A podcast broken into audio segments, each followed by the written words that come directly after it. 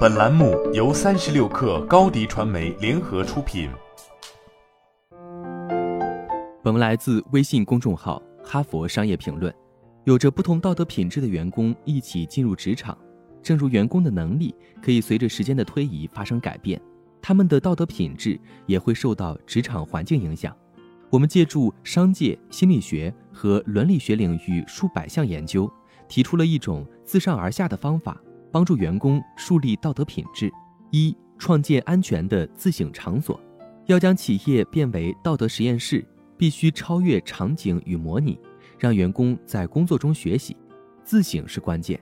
正如哲学家约翰·凯克什所写，自省不足会导致自控力丧失、缺乏自我认知，以及让人无法将理想与道德愿景相匹配。管理学者已经将自省视为在工作中发展道德知识的关键能力。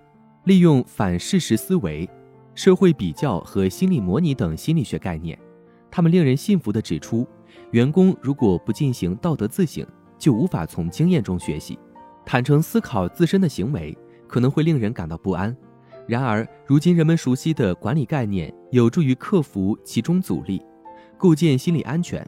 或者说，一个员工不怕开口直言、提问、承认错误和寻求帮助的环境。企业领导者可以将职场道德设置为学习过程，并承认我们必须从失败和成功中学习，以此来营造心理安全。管理者可以鼓励员工在看到失检行为时直言相告，告诉员工可以在面临道德不确定性时提出疑问。管理者可以承认自己并非无所不知。从而树立谦逊的榜样。二、形成小组讨论道德问题的制度。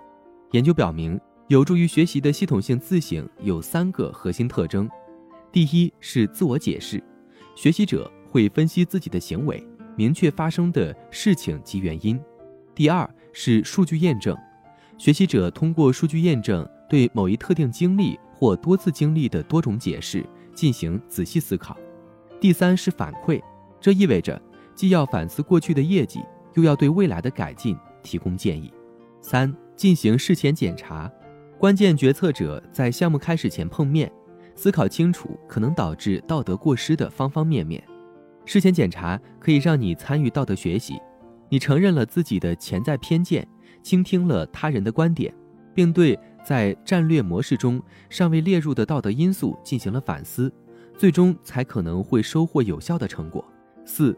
专注于服务他人，建立真正的道德文化，不仅要避免错误，还要赋予人们做好事的能力。研究表明，服务他人可以减少自我关注，提高道德关怀意识，它也有助于心理健康。研究已经证明，志愿服务与情绪改善和幸福感之间存在联系。抵消员工自私心理。促使员工关注外界的另一种方法是帮助他们看到日常工作产生的积极社会影响。沃顿商学院教授亚当·格兰特已经证明，让员工与所做工作的受益者建立联系，有助于员工看到自己正在产生的积极影响，并增加心理学家所称的亲社会动机及付出努力帮助他人的愿望。第二公司已邀请农民向装配线工人讲述公司设备对农场及其家庭的影响。五、鼓励导师解决道德问题。数十项研究证明，职业指导会对工作满意度、晋升和薪水等员工产出方面产生积极影响。然而，可能极少有企业会明确地将道德问题纳入指导计划和人际关系中，从而错失良机。应当鼓励正式和非正式的导师与其他员工讨论道德品质相关问题。